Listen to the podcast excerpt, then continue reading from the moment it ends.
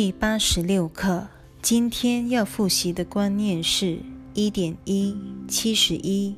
只有上主的救恩计划，才有成功的可能。只有上主的救恩计划，才有成功的可能。没有任何其他的计划救得了我们，因为他们全都在心外下功夫，只会把我们的焦点从心灵转移出去。与问题的起源隔离起来，自然也跟救恩的源头永远隔绝了。这种救恩计划必然注定失败。一点二到一点三，我实在没有理由仓皇失措地四处寻找救恩。我曾在许多人与许多事上误以为看到了救恩，但我一靠近。它就幻灭了。我们盲目听从小我去找，但不要找到的策略，以至于天涯海角、踏破铁鞋，苦苦寻找救恩，最后总是空手而返。比如说，我们的特殊关系就是救恩的一大偶像，但它注定是失败的。只因小我存心用它来取代真正的救恩。说得更透彻一点，小我打造特殊关系的目的，就是为了让我们永远陷于失心之境，再也施展不出心灵的力量，无法重新选择救恩来取代奴役了。一点四到一点五。我误判了救恩所在之处，也误解了他的真相。这两句话正是针对特殊关系而说的。耶稣要我们宽恕自己的特殊性引头，与他一起正视自己是如何无所不用其极地追逐外在的幸福，从而看出其中的疯狂。唯有如此，我们才可能真正了悟，追逐特殊性的人生是如此的虚幻，注定徒劳无功。向外追寻，永远找不到平安与爱。下面引用正文，不带外求的一段话，短短几句道尽了追逐特殊性偶像的绝望，以及唯独。寻求上主所带来的希望，偶像岂能取代上主的地位？让他帮你忆起他对你的爱吧，别让你向自己的偶像所吟诵的绝望咒音淹没了上主的天音。别再设法由天赋之外寻找出路了。你不可能在绝望之地找到幸福的希望的。但请记得，每当我们正视自己愚昧的追逐偶像，这种时候切莫批判自己，如此我们才有余力做出以救恩取代特殊性的选择。一点六到一点八，我再也不做无谓的追寻了。只有上主的救恩计划才有成功的可能。我为此而感到欣慰，因为他的计划是不可能失败的。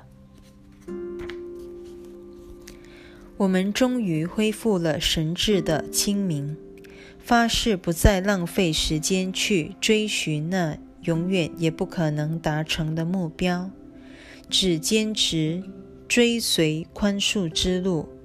因为唯有他能领我们回家，这一选择不仅会帮我们找回救恩，还会寻获生命的喜悦。让我们一起看看第一句练习语。二点二，上主的救恩计划会将我由这一看法中拯救出来。不论句中的“这”字。指的是什么？他都救不了我们。也就是说，我们无需由任何的处境解脱，只要从我对这事的看法中脱身就够了。上主的救恩计划会将我由这一看法中拯救出来。这句话说得相当具体明白。每当我快被某事激怒时，只需了解自己的怒气纯粹源自我对此事的看法，而不是来自这件事本身。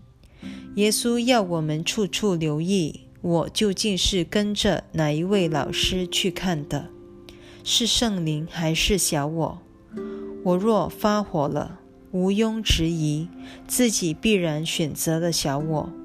所谓上主的救恩计划，就是要我们改变自己的看法。讲得更具体一点，就是换个老师。再说一次，如果我们对现况有所不满，只要明白自己不过是选错了老师。误听了他的诠释，如此即可。因此，也可以这么说：上主的救恩计划就是要我们选择新的老师。只要透过他的眼睛去看周遭的事物，自然明白，这其实正是反观自己内在心境的大好机会。想一想，如果没有外在的假象来激怒我们的话，我们倒还没机会反观内心而认出自己的投射呢。为此才说，特殊关系其实是我们的救主，让我们有机会反观内在的望见。一旦领悟出问题原来出于自己心内。我们才有重新选择的余地。二点三，这件事一定也在上主救我的计划中。宽恕的原则永远无往不利，因为奇迹没有难易之分。只要甘心放下怨尤与罪疚，亲自领受救赎。我们对于所有困境或苦难的看法，必会随之改变的。上主的救恩计划单纯无比，正因如此，他才能无坚不摧、无往不利。二点四，愿我在上主救恩计划的光明下来看此事。这句话表示我们选择了以基督会见取代小我的望见。请注意，耶稣语带双关的修辞艺术。光明一词具有双重意涵，它不只代表了会见之明，也意味着一扫黑暗怨尤的光明。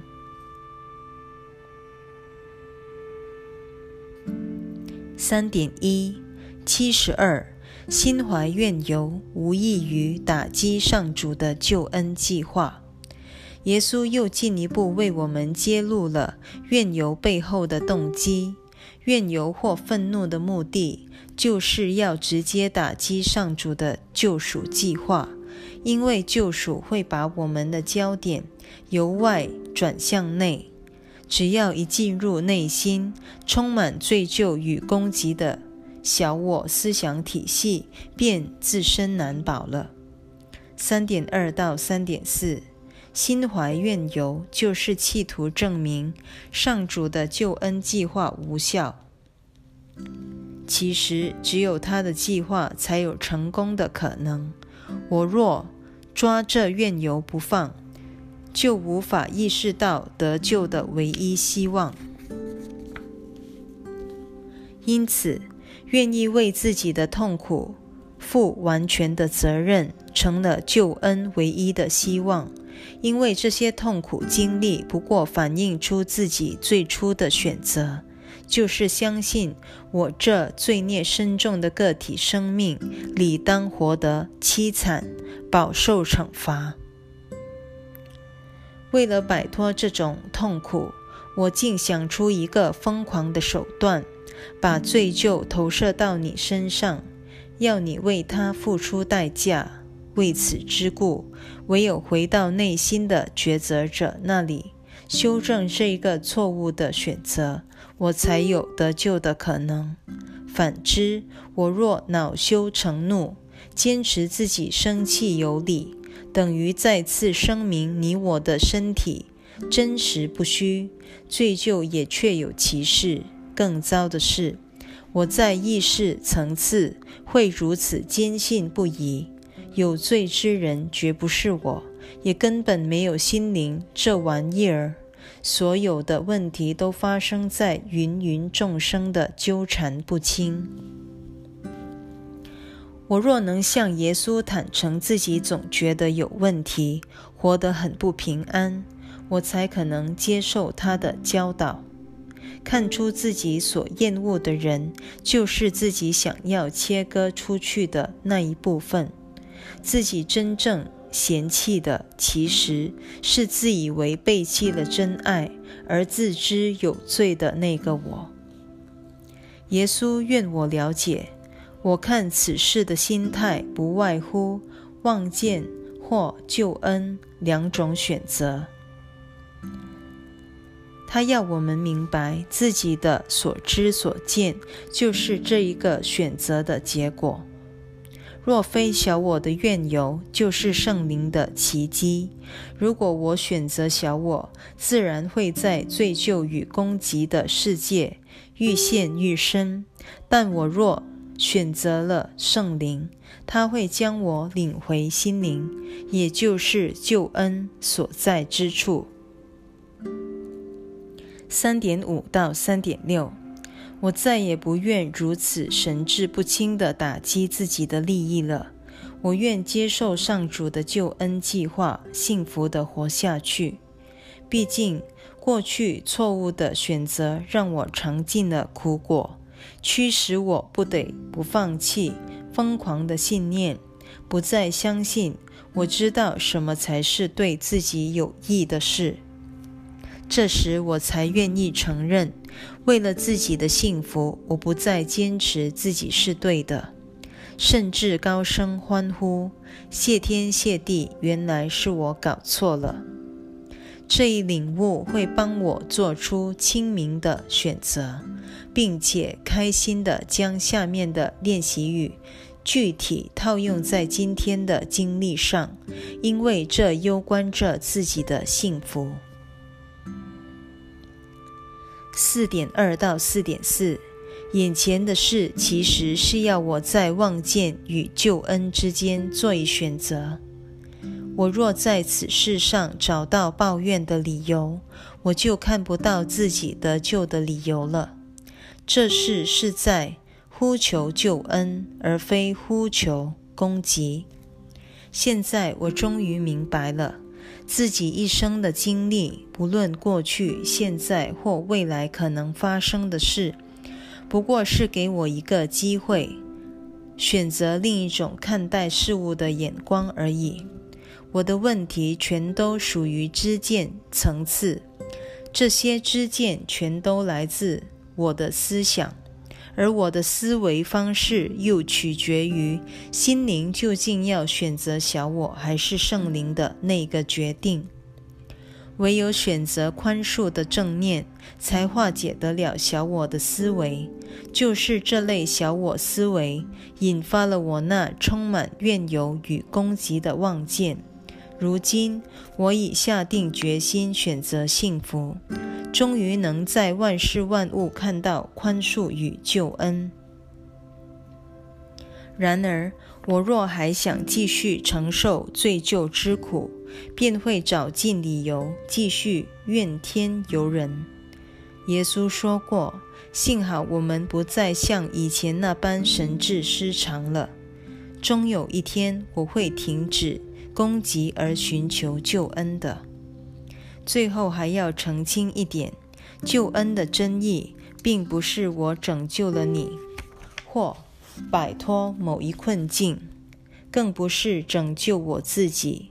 我只是改变自己的想法，拯救了我心目中那个困境而已。不论我们遭遇什么处境，都要致力于这种内在的转变。可还记得这句奇迹名言？不要设法去改变世界，而应决心改变你对世界的看法。